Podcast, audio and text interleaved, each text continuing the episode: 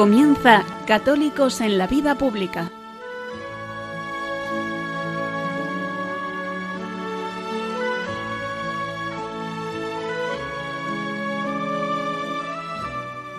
Un espacio dirigido en Radio María por Luis Zayas.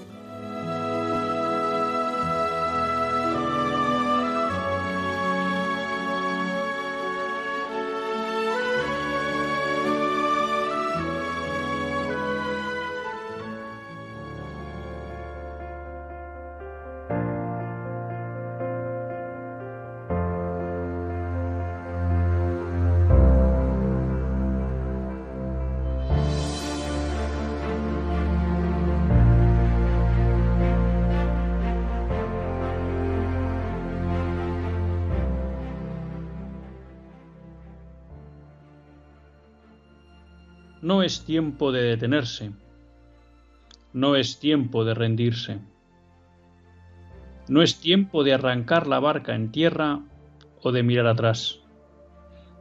No tenemos que evadir este tiempo porque nos da miedo y refugiarnos en formas y estilos del pasado. No, este es el tiempo de gracia que el Señor nos da para aventurarnos en el mar de la evangelización y de la misión. Este llamamiento hacía el Papa Francisco a los jóvenes en la Jornada Mundial de la Juventud. Más que a los jóvenes, este discurso lo dirigió a los obispos, sacerdotes, diáconos, consagrados, seminaristas y agentes pastorales. El Papa tuvo un encuentro con ellos y les animaba, partiendo de la lectura del Evangelio, que había, se había leído en las vísperas, ese pasaje en el que nos enseña cómo Jesús se acerca por primera vez a los apóstoles. Los apóstoles que llegaban cansados de la faena y que atracaban sus barcas, que se bajaban de las barcas cansados y que recogían sus redes para dejarlas y seguir la faena en otro momento. En ese momento que Cristo los ve, Él sube a la barca y predica. Y cuando acaba la predicación, Cristo invita a los apóstoles a volver a subir a la barca y a volver a echar las redes. En la primera parte de la homilía el Papa Francisco, bueno, humilía o discurso, porque había sido el rezo de las vísperas, no era una misa, hacía una especie de paralelismo entre los apóstoles y muchos católicos hoy. Ya digo que se dirigía especialmente a los obispos, a los sacerdotes, a los consagrados, a los seminaristas, a los agentes de pastoral, es decir, aquellos que de alguna manera, en primera persona, han asumido la responsabilidad de transmitir el Evangelio. Es verdad que eso es responsabilidad de todos los católicos, pero no cabe duda que obispos, sacerdotes, consagrados, pues han recibido un ministerio para ello y seminaristas están en camino y los agentes de pastoral se ponen al servicio de ese ministerio de una forma especial el Papa les reconoce que los tiempos son duros y que por tanto el cansancio aflora y a veces la desesperación, también la desesperanza. Y ese cansancio, esa desesperación, esa desesperanza, esa sensación de fracaso, hacen que muchos quieran tirar la toalla. El Papa habla de que cuando estamos desanimados, conscientes o no del todo conscientes, nos jubilamos. Nos jubilamos del celo apostólico, o vamos perdiendo y nos transformamos en funcionarios de lo sagrado. Eso se lo dice el Papa a los sacerdotes y obispos, pero también vale para nosotros. Muchas veces nos convertimos en funcionarios de la vida de fe. Vivimos la fe como una rutina, pero nos olvidamos del deber de esa fe y ese don que hemos recibido, transmitirlo a los demás. que a veces nos vale cumplir de alguna manera rutinaria la fe para nosotros. Pero nos olvidamos que el mandato de Cristo es que llevemos el Evangelio a todos los confines de la tierra. Y entonces el Papa dice que nos parecemos a esos apóstoles, que todavía no lo eran, pescadores que llegan cansados y abandonan la barca. Y que en el fondo no quieren seguir faenando, y que de momento esperarán otra mejor ocasión. Y en ese momento de debilidad, en ese momento de jubilación, en ese momento que tenemos la tentación de abandonar, aparece Cristo. Cristo les pide a los apóstoles que confiando en Él vuelvan a subir y vuelvan a adentrarse en el mar y tirar las redes. Les invita a no dejarse llevar por el desánimo, por la desesperanza.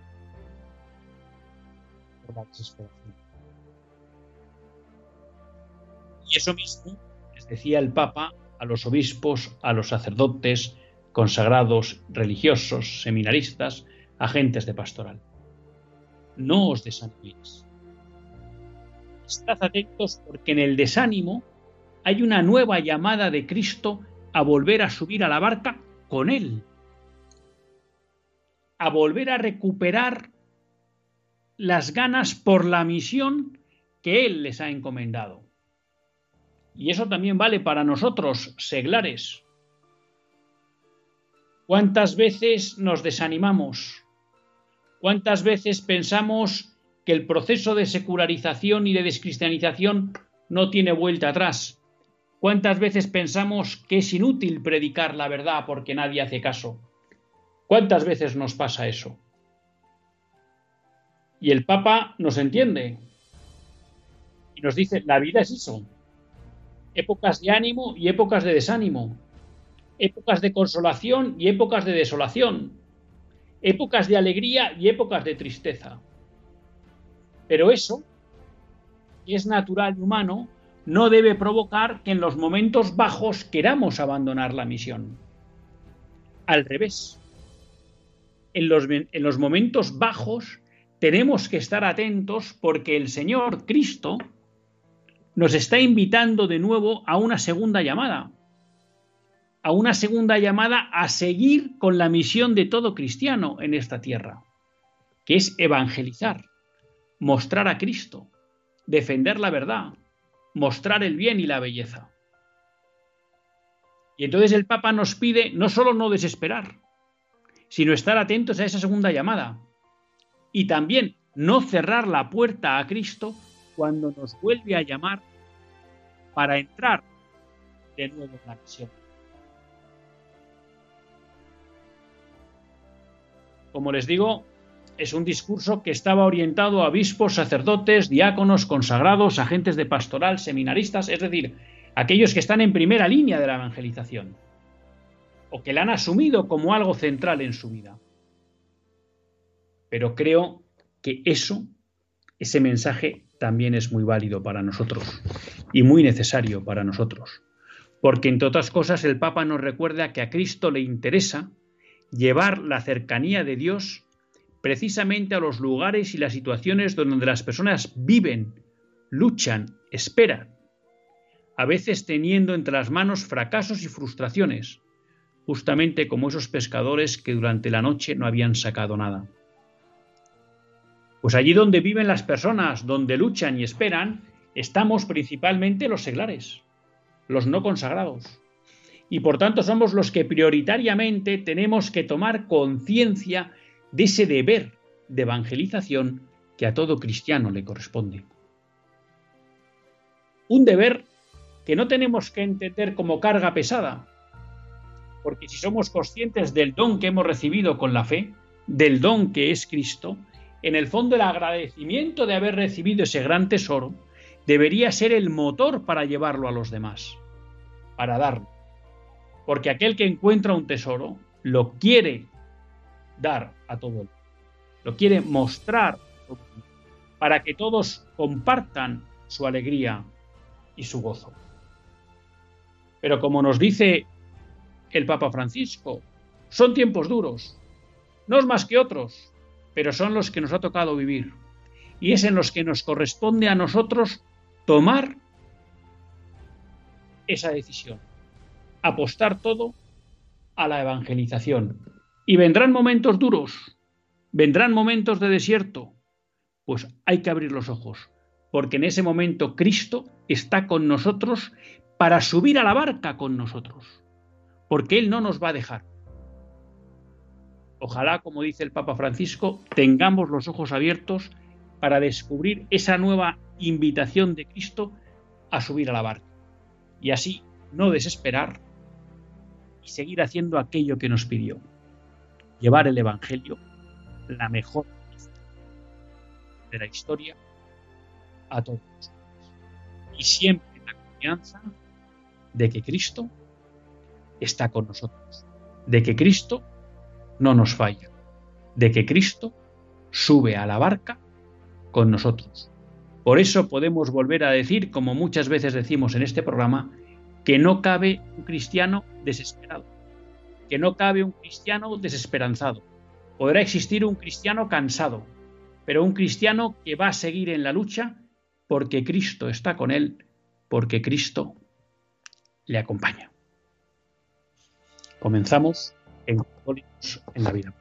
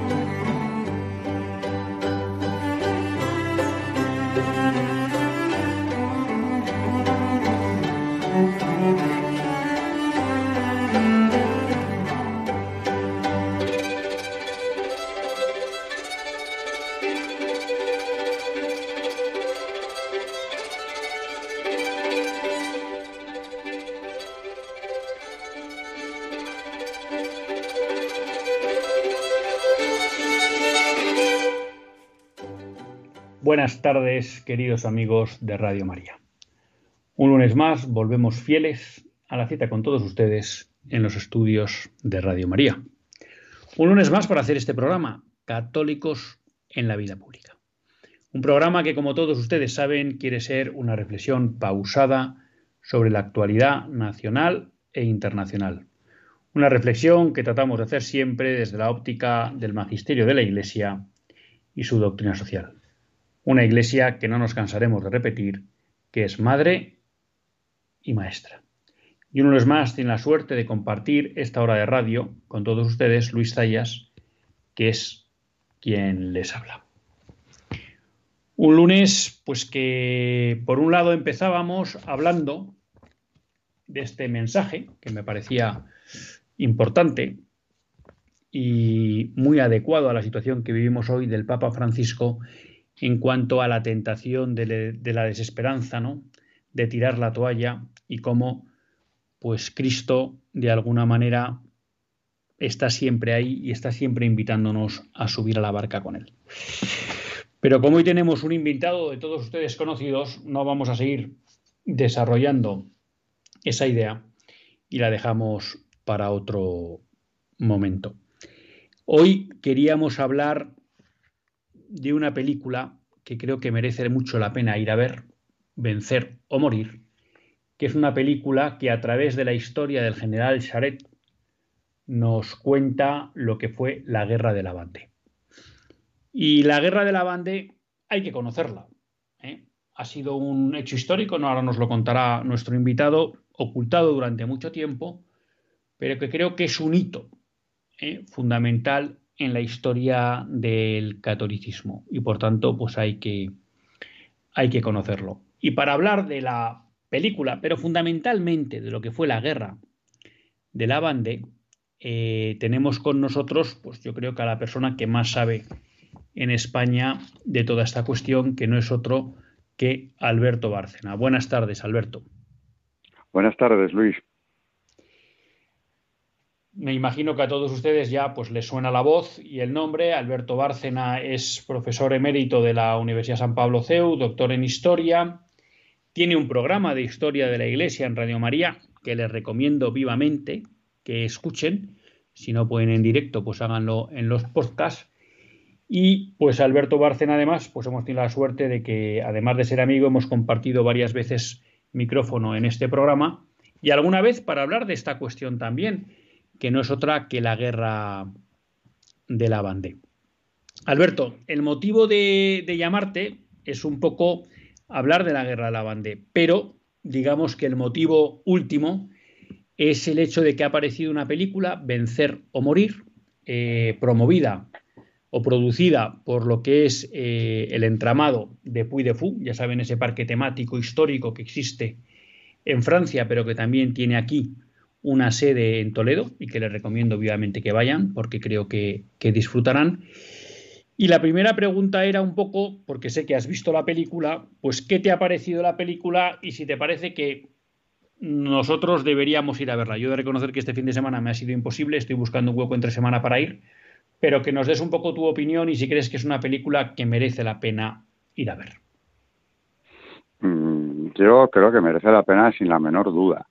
Eh, no solamente porque eh, la productora se haya atrevido a abordar el tema, que ya denota un grado de valor eh, importante, porque es un tema tabú, prácticamente no se ha hablado de ello, ni se ha escrito, vamos, hay algunos historiadores franceses, sobre todo, que lo han tocado, pero en el cine, bueno, hace unos años se hizo una película original, porque estaba protagonizada por niños, pero que contaban más o menos la historia, aunque claro, con unos medios eh, rudimentarios.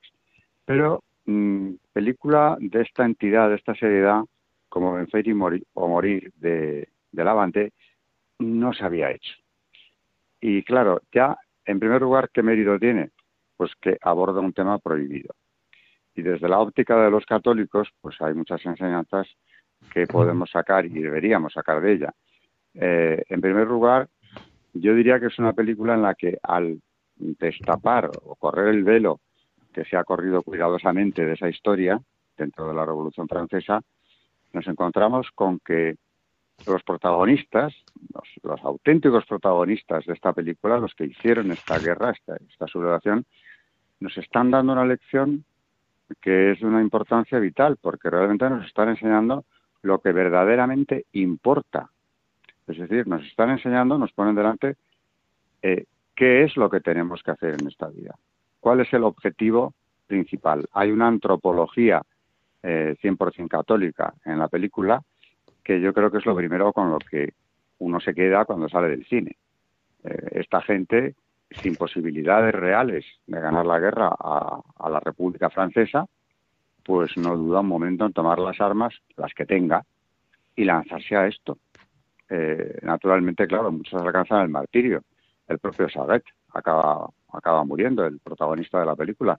Es rigurosamente histórica, por cierto. Es decir, que aquí no están inventándose nada, ni al calor de aquella guerra sacando una historia que pueda ser más o menos comercial. De eso no hay nada. Está claro que la productora lo que ha querido es dar a conocer aquello y para muchos está siendo una sorpresa, por supuesto, en la propia Francia.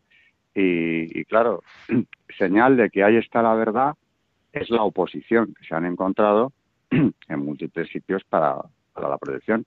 De hecho, la película se está proyectando en el CEU. Y este fin de semana pasado, Alfonso Bullón de Mendoza, rápidamente, al ver que tenían problemas y solo se proyectaba en Madrid en salas de versión original, eh, habilitó el salón de actos eh, que tenemos en Tutor 35, uno de los edificios del, CEU, donde está la sede, o ha estado de fundación durante años, para que se convirtiera en un cine y la gente puede ir a verla allí eh, directamente, traducida y sin más problemas, ¿no? O sea que eso ya te indica que cuando se quiere ocultar en un momento como el actual en España, además, eh, este hecho, es porque es importantísimo. Y es porque a mucha gente que le pongas esto delante, como decía al empezar eh, esta frase, va a reconocer que la verdad está ahí y que estas gentes supieron entenderlo tenían una instrucción básica, eran campesinos eh, en su mayoría, pero supieron que, no había mucho que elegir. es decir, la elección estaba prácticamente hecha para ellos. Y no les importaba dar la vida. O sea, el espíritu martirial está presente desde el primer momento. Esto sería, yo creo que el primer motivo para ir a verla es la enseñanza que nos va a transmitir a todos y el ejemplo que los mártires han dado siempre. ¿Por qué las iglesias que están vivas tienen mártires? O, se puede decir al revés.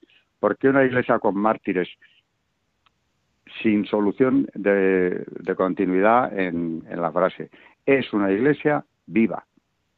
Y claro, aquella iglesia se notó muy bien que estaba viva y, por cierto, hay que decir también que lo que ocurrió en la Bandé fue el caso extremo de la represión contra el catolicismo, pero no un caso aislado. Eh, la mayor parte de los departamentos recién creados en Francia hubo rebeliones, algunas muy importantes. A, Lyon se la llamó durante un tiempo la ciudad mártir, porque fue brutal la represión, muy similar a lo de la Bandé, al extremo de fusilar a los prisioneros a las afueras de la ciudad, en el campo de Broto, con cañones. Es decir, que se buscaba eh, terrorismo de Estado, lo, que se estaba haciendo en la Vendée y en Lyon, que está muy apartado geográficamente de la Vendée. Y del caso de Lyon se habla, se habla menos. Pero claro, es que al frente de la represión de Lyon estaba Fouché, un futuro ministro de Napoleón Bonaparte. Es decir, que estamos tocando temas que para el establishment francés son intocables, porque toda la legitimidad eh, que ostentan y es cuestionable dicha legitimidad, por supuesto, viene de la Revolución Francesa, como todos los regímenes liberales, su legitimidad de origen está ahí. Claro, si eso se tambalea o queda empañado, su propia legitimidad también. De ahí la oposición, que la ha tenido la película, o la está teniendo, pero que ya la tuvieron quienes han escrito sobre esto, empezando por Reinald César, cuya obra es imprescindible conocer, porque es el, gran historiador de la Bande tanto como que le dedicó su tesis doctoral.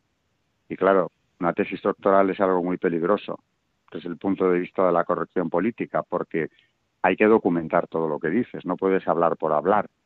Y César le dedicó mucho tiempo, eh, mucho trabajo, muy riguroso, y lo que salió de ahí, pues era un verdadero desmentido a la versión oficial de la revolución. Tuvo sus problemas ya en los años 80 del siglo pasado, que es cuando aparece el libro.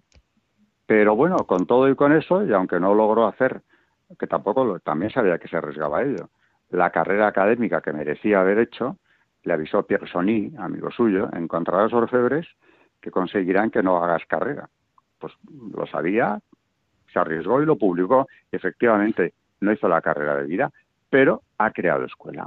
Y detrás de ese ser han aparecido en Francia una serie de historiadores que se han dedicado a investigar a fondo qué pasó realmente en esos años de la Revolución. Antes de hacerte la siguiente pregunta, porque yo siempre la verdad que empiezo un poco desordenado, eh, les recuerdo a todos los oyentes que si quieren escribir durante el directo del programa lo pueden hacer al 668-594383. 668-594383. Lo digo porque si de repente tienen alguna pregunta que quieren hacer al profesor Bárcenas, pues yo se la transmito encantado.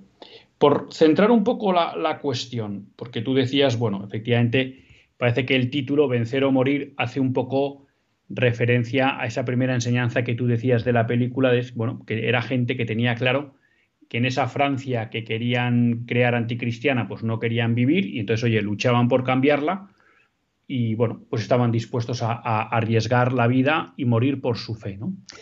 Eh, si les tuviéramos que explicar a nuestros oyentes, que yo creo que muchos lo conocerán, otros no, ¿qué fue la guerra de la Bandé?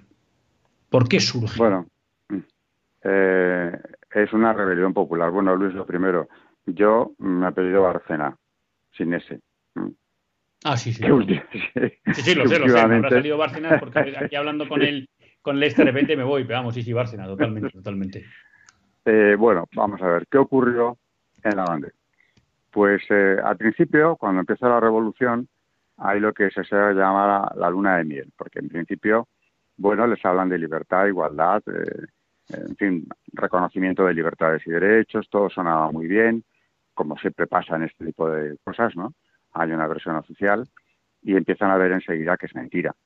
Eh, no, no tuvieron que esperar demasiado, porque las primeras medidas revolucionarias son las que van contra la Iglesia que son tres concretamente, la expropiación de sus bienes, que van a ser luego vendidos eh, a través de unos bonos nacionales, los, asignados, que se llamaban en Francia.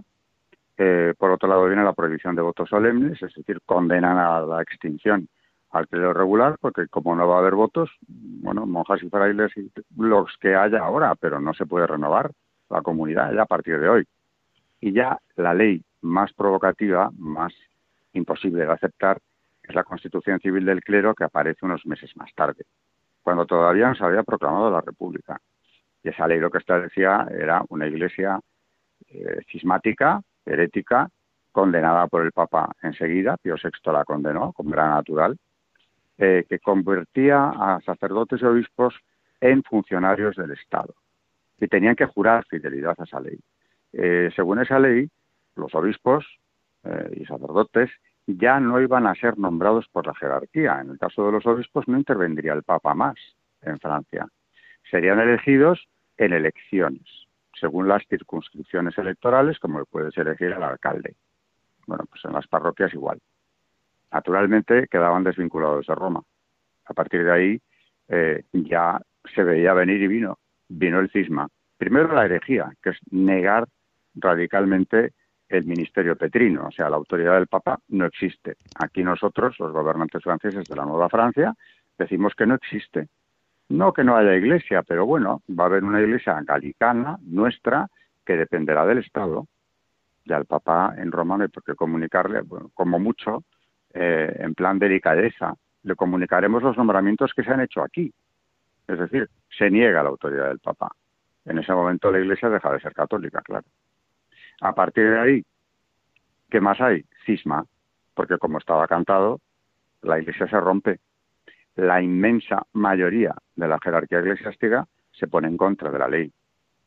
Muchos de los sacerdotes eh, se parten en dos. En realidad el clero francés quedó dividido en dos partes. Era más numeroso el clero que siguió siendo fiel a Roma, pero hubo bastantes, no llegan a la mitad, pero bastantes, que lo aceptaron bueno, nos convierten en funcionarios, iremos allí donde nos manden. Era gravísimo. La decisión que estaban tomando era gravísima, pero lo tomaron. Pero claro, a partir de ahí tenemos una iglesia rota. El pueblo francés, normalmente el pueblo, es decir, eh, la iglesia que también formamos los seglares, ¿no? Vio claramente dónde estaba la verdad desde el principio, y no solo en la Vendée, sino en toda Francia. Pero allí en la Vendée se manifestó con una eh, especial claridad. Y cuando empezaron a sacar de las parroquias a los que llamaban curas refractarios, porque se habían negado a acatar la ley, y les traían en su lugar a los juramentados, así llamados porque si la habían jurado, pues empiezan los disturbios. Primeramente es simplemente la hostilidad manifiesta que demuestra el pueblo ante la llegada de los juramentados. Uno de los primeros gritos de la rebelión bandeana, antes de que estallara la guerra incluso, es devolvernos a nuestros buenos padres. Está clarísimo cuál es el motivo del descontento. Y en vez de buenos padres, que serían muchos de ellos escondidos en la región, porque el episcopado francés se lo pidió, que no desasistieran al pueblo, encima de todo lo que estaba sucediendo, eh, porque claro, de los juramentados no se podía recibir un sacramento. Sus misas tampoco eran válidas, estaban fuera de la comunidad eclesial a sus misas no iba prácticamente nadie, lo cual demuestra que la mayoría del pueblo, insisto, en toda Francia, captó perfectamente el mensaje de lo que sucedía. Estos no son nuestros buenos padres, estos no son ni curas. Vamos, lo serán, les habrán ordenado, pero a día de hoy están inhabilitados, suspendidos para esta función. O sea que primera revuelta o primeros disturbios empiezan ya con la llegada de los juramentados, que fue Mm, fueron muy violentamente recibidos, algunos se quejan, han quedado escritos, donde informan a las autoridades administrativas, claro, de lo que estaba sucediendo en su parroquia. Bueno, así empieza el asunto. Y para colmo, mm, cuando van conociendo la ley y ven sus efectos, para colmo ocurre un suceso muy importante para ellos, y es que la muerte, eh, la ejecución de Luis XVI eh, en 1793, mes de enero, ya es el detonante final. Porque hasta entonces había habido un cierto desconcierto para el, pueblo francés. Eh, claro, rey, o sea, monarquía e iglesia eran dos cosas imposible, imposiblemente mm, separables. porque era el trono y el altar, es la esencia del antiguo régimen. El rey de Francia llevaba el título de el cristianísimo. Pues no entendían cómo Luis XVI, famoso además por su piedad, eh, estaba al frente del Estado aún, bueno, primero ya, antes de decapitarle, eh, un año antes la habían convertido ya en prisionero, eh, prácticamente en el temple, y antes de eso ya en las tuberías, pues de hecho era un prisionero, aunque le llamaran todavía rey de Francia, o de los franceses, desde que se aprobó la Constitución. La muerte del rey va a ser un paso más.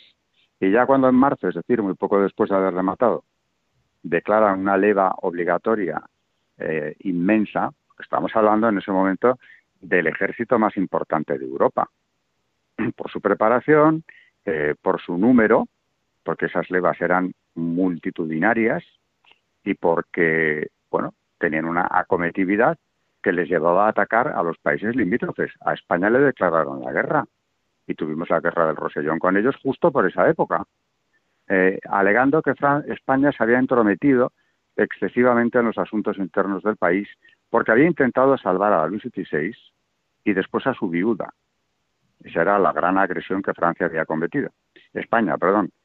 Así que ante semejante ejército, que iba ganando territorios bueno, y creando repúblicas, la República Helvética en Suiza, la República Bátava en Holanda, eh, entran en Italia enseguida y van a empezar a conquistar, bueno, al final la península. Y ante ese mm, engranaje monstruoso del ejército francés, los campesinos de la Bande se niegan, primeramente, se niegan a la leva, que ellos mm, no van a servir precisamente a los que están haciendo la labor opuesta a la que ellos creen que debe hacer el Estado, los que están destruyendo la Iglesia, los que han matado al rey, etcétera. El lema de la Bande eh, al principio no, al principio es eh, proclamarse el ejército católico. Ellos se presentan siempre como ejército católico. Y luego la divisa será Dios y el rey. Pero lo del rey lo añaden más tarde, aunque se, da por hecho. Naturalmente en la banda se combatió por Luis XVII, el niño prisionero, hijo de Luis XVI, que quedó en la torre del temple, hasta que poco después, a, no dos años, murió él también en misteriosas circunstancias ahí dentro. Pero ellos seguían victoriando al rey y entraban en combate victoriando al rey, que era el niño secuestrado. Muerto su padre, pues él, seguimos teniendo rey, aunque no pueda ni moverse de una torre. Total, resumiendo, lo que ocurre es que ante el asombro de los oficiales franceses y del gobierno de París, Estamos en la etapa de la convención, entramos en la etapa del terror, se llama así, etapa del terror, con un comité de salud pública, con Robespierre. Es la época de las ejecuciones en masa en toda Francia, muchas, muchísimas motivadas por la cuestión religiosa, las matanzas de septiembre, donde mueren eh, obispos, 200 sacerdotes en las calles de París en tres días. En fin, esa era la deriva que llevaba el asunto. Pero ante su asombro, eso se ve muy bien en la película, los campesinos van a buscar a los nobles. Eso es otra, otro desmentido que hace vencer o morir a la leyenda antibandeana, porque lo han querido presentar sistemáticamente como revuelta aristocrática. Eh, claro, los nobles habían arrastrado al pueblo bandeano a la guerra para restaurar la monarquía, principalmente. Mentira. Por supuesto que querían la monarquía, pero como dice en sus memorias, que recomiendo mucho, la marquesa de Lagos Jacqueline, que vivió todo esto, viuda de dos oficiales bandeanos, dice, eh, claro que se combatió por el rey, pero desde luego lo primero que movió a estos campesinos eh, fue la cuestión religiosa. Y luego, si se quiere, se pueden añadir otras, pero principalmente estamos tocando la esencia de la bande es la defensa del catolicismo, hasta dar la vida. Y eso, eh, quienes hemos impartido doctrina social de la Iglesia, sabemos que es algo que forma parte de dicha doctrina. El católico tiene, según la Iglesia, el derecho a resistir. Y puede ser una resistencia pasiva, pero tenemos incluso el derecho a la rebelión. Cuando se han agotado cualquier otro medio, cuando se ha agotado cualquier otro medio de arreglar la cuestión. Y estaba claro que se habían agotado todos. Aquella gente no se andaba con rodeos.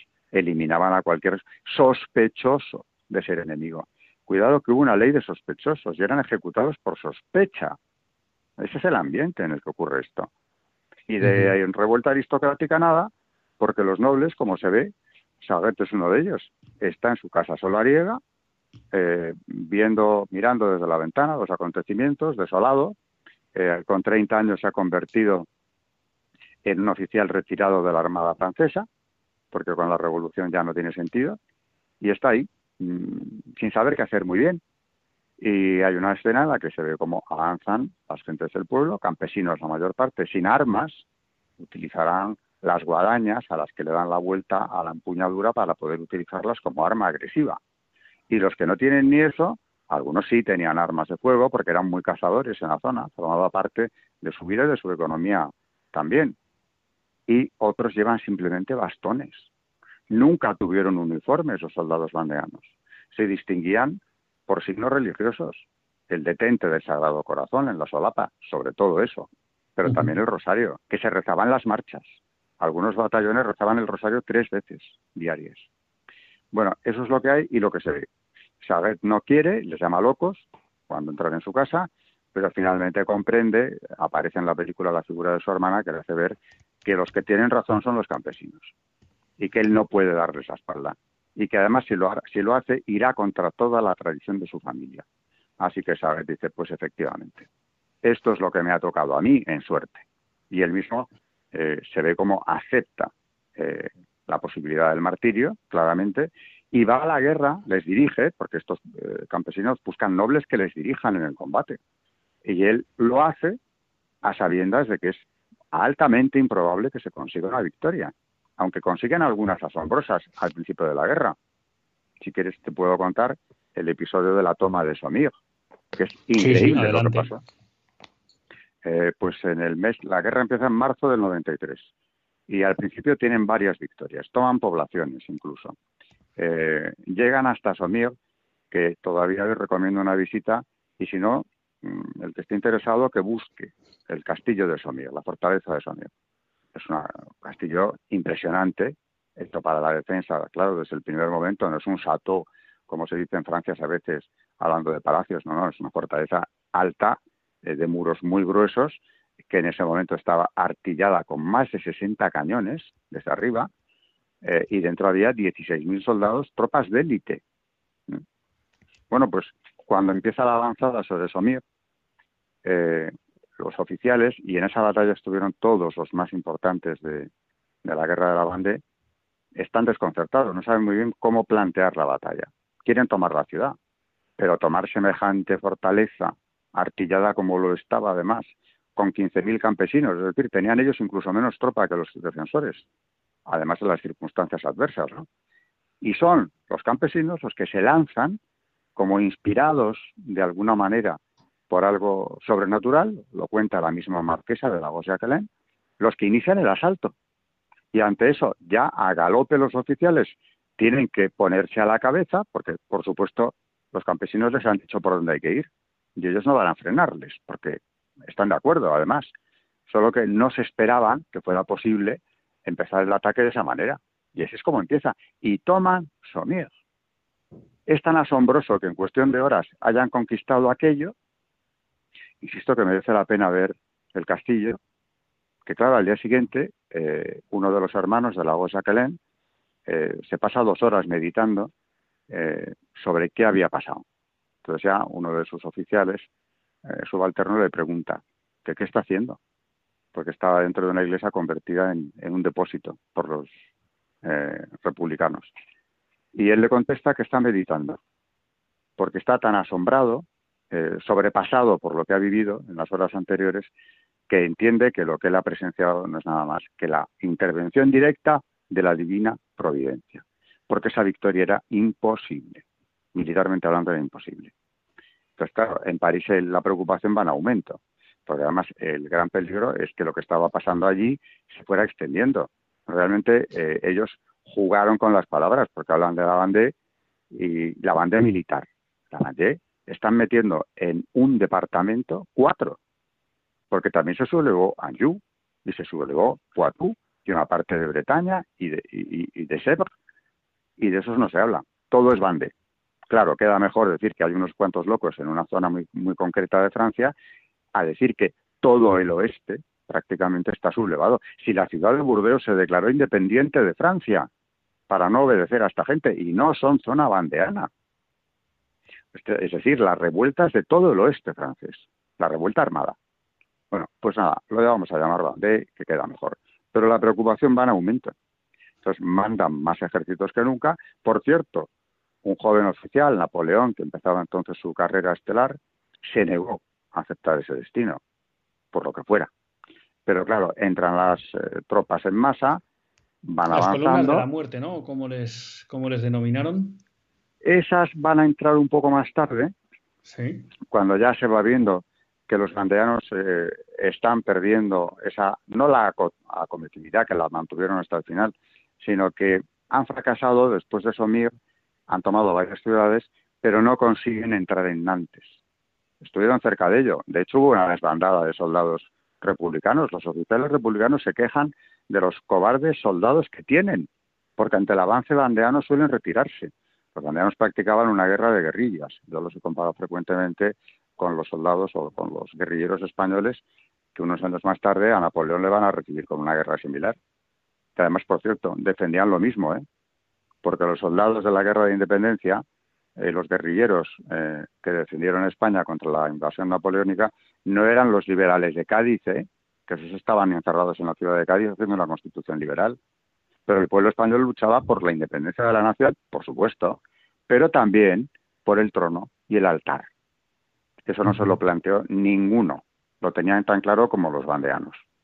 Es decir, que cuando empiezan a ver que ya no consiguen eh, entrar en Nantes, esa fue una gran derrota, a pesar del eh, pánico que cundió entre la tropa republicana, deciden que hay que mm, dar la batalla de forma mucho más contundente. O sea, es decir, hay que machacarlos, además hay que ir deprisa.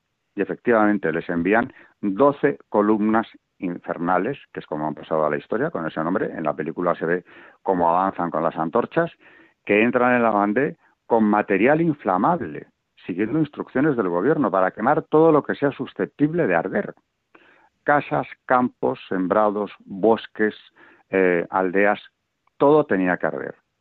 Es una política de tierra quemada, nunca mejor dicho. Y aparte, hay una orden de eliminar a la población. El general en jefe del ejército del oeste, que era el que coordinaba todo esto, eh, el general Tigó, eh, de un salvajismo inaudito. En la banda se ve como una fuerza preternatural está moviendo a aquellos hombres, ¿no? Tigó está matando hombres, mujeres y niños. Cuando hablo de niños, hablo de niños de meses, inclusive, ¿eh? que los mataban junto a sus madres.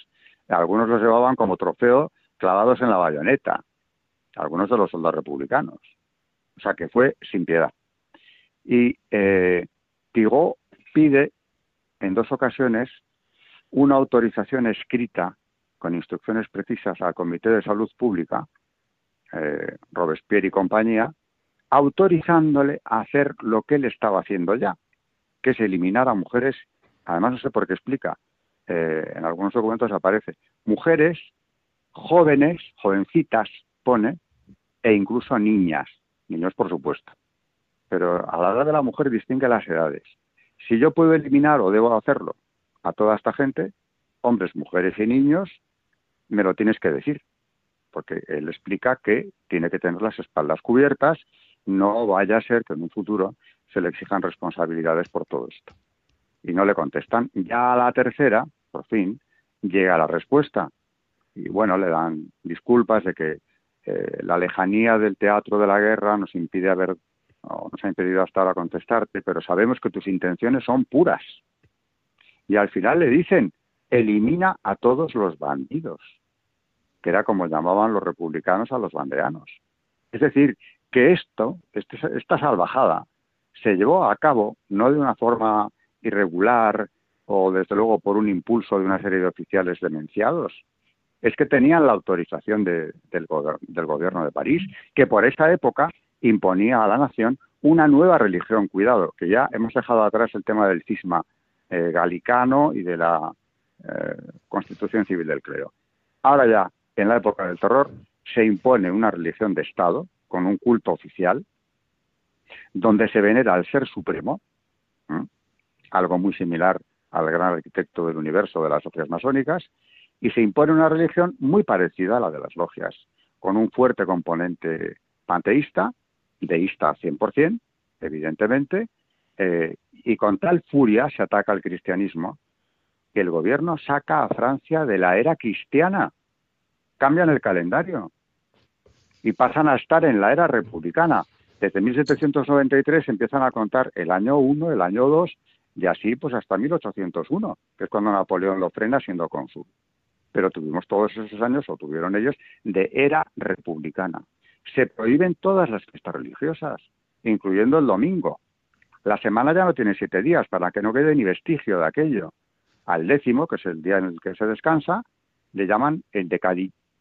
Y como ya no hay misas, se han cerrado los templos, eh, en vez de una homilía, el pueblo tiene que acudir a escuchar el discurso del alcalde, que claro, lo que hace es instruirles en los principios revolucionarios.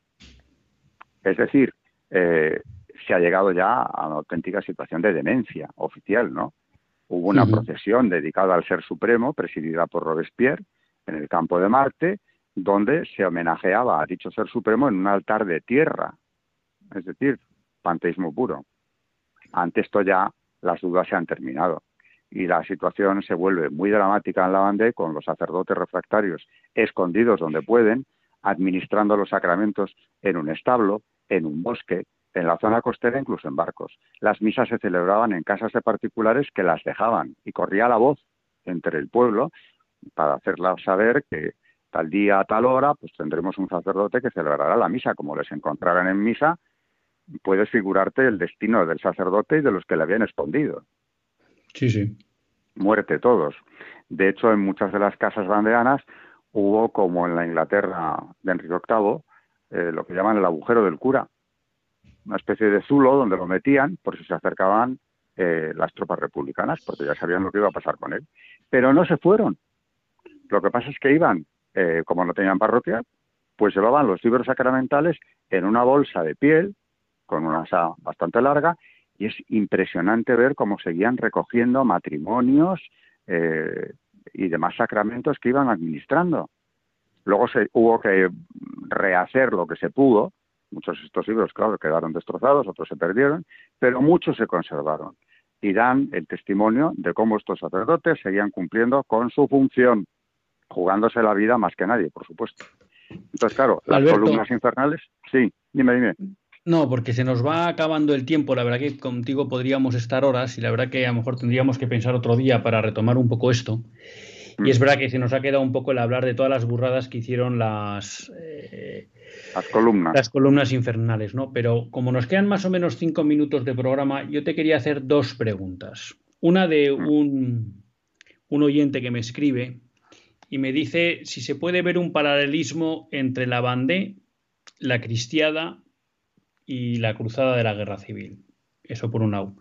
Y luego dos, si antes de acabar te animas a darnos algunos títulos de libros donde las personas que quieran profundizar un poco en lo que fue pues, la historia de la Bandé y no seas modesto y cita también tu libro, eh, pues puedan profundizar.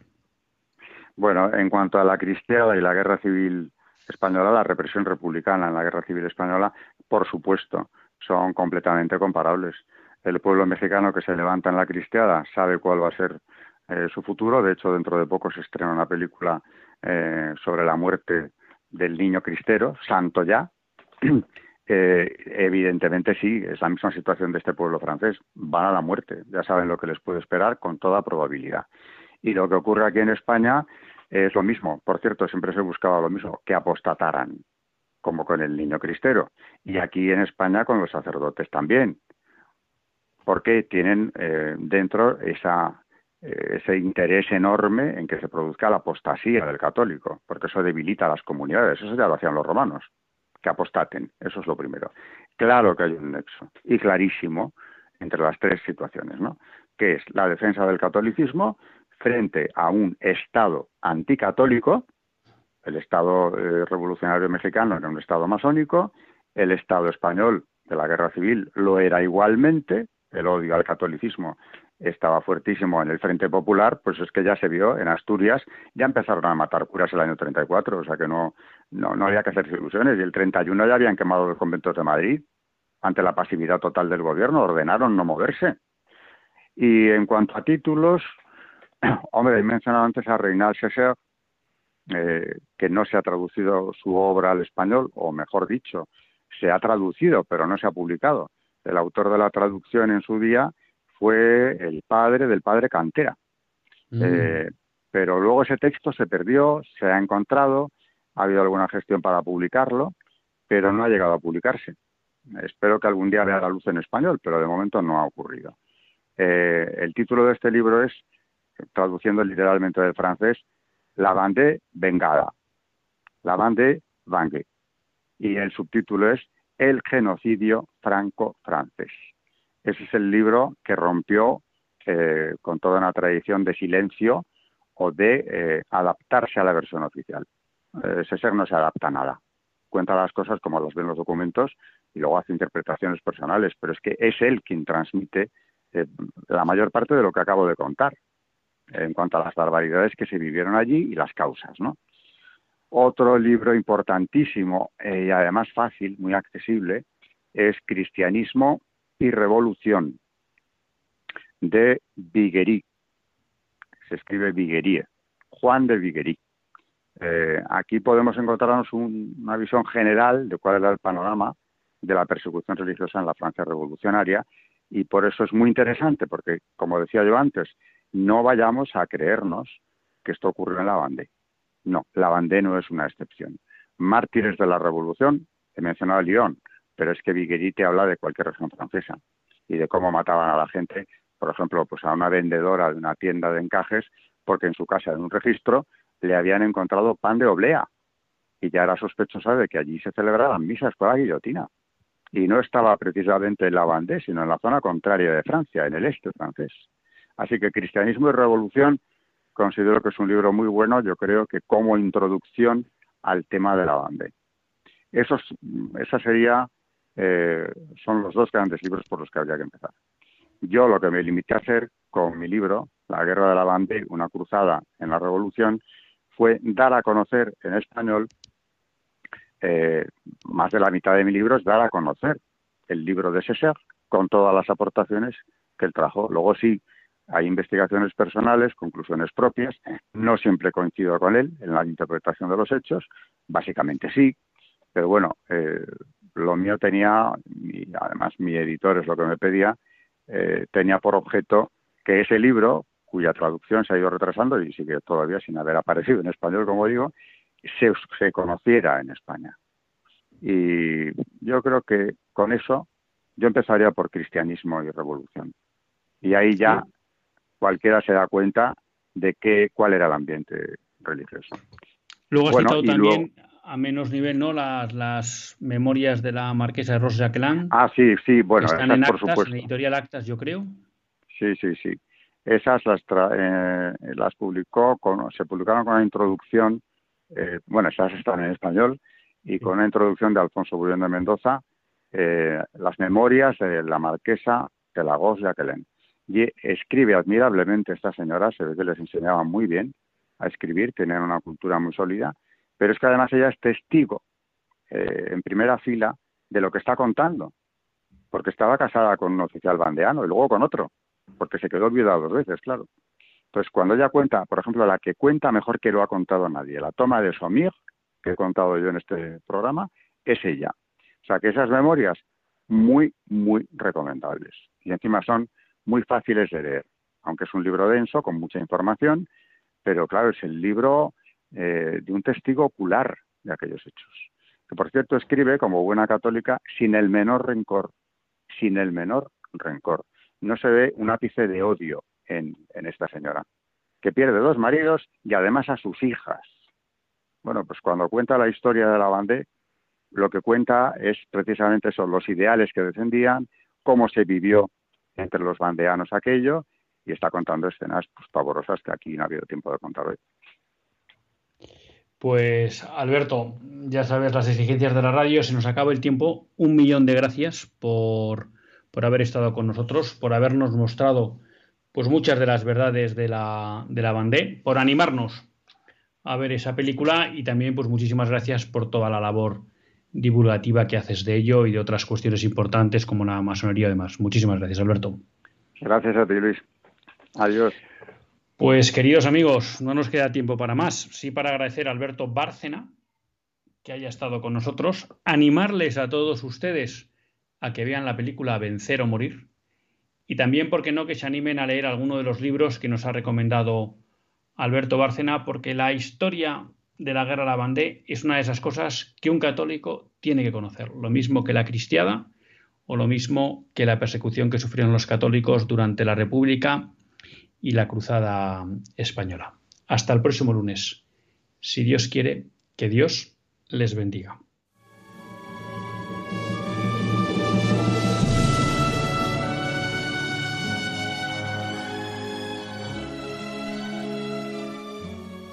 Así concluye Católicos en la Vida Pública, un programa que dirige Luis Zayas.